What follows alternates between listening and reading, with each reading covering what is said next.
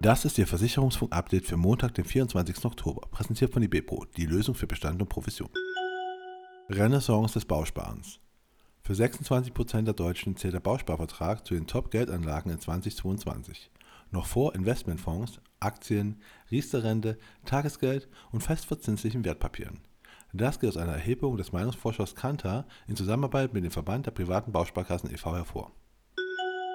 Konsolidierungsplattform holt Allianzmanager.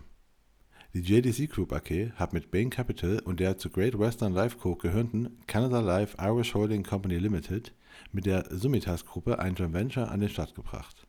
Diese soll als Konsolidierungsplattform für Versicherungsvermittler fungieren. Mit Wirkung zum 1. Dezember wird Michael Stipage zum CEO von Summitas ernannt. Er kommt von der Allianz Deutschland, wo er den Maklervertrieb in der Schaden- und Unfallversicherung leitete.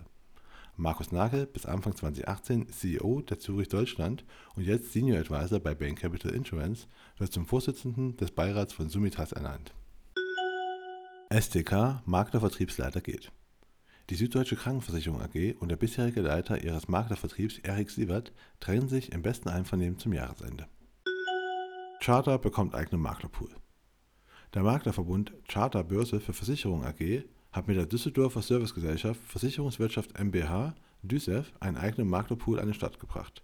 DÜSEV befindet sich zu 100% in Maklerhand, denn die Verbundpartner sollen beim Pool auch Aktionäre sein.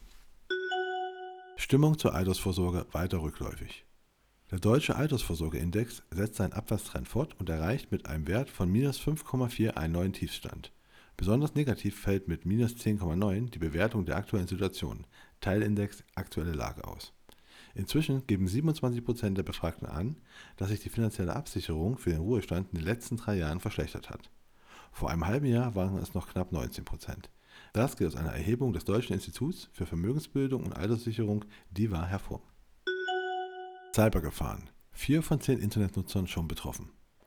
Nur 9% der Deutschen klicken sich sorglos durchs Internet. Dabei waren fast 40% aller privaten Internetnutzer schon einmal Opfer von Cyberangriffen.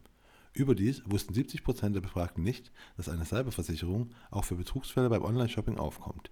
Das ergab eine Umfrage des Meinungsforschungsinstituts YouGov Deutschland im Auftrag der VGH und anderer öffentlicher Versicherer. Und das war Ihr Versicherungsfunk-Update für Montag, den 24. Oktober. Präsentiert von IBPRO, die Lösung für Bestand und Profession.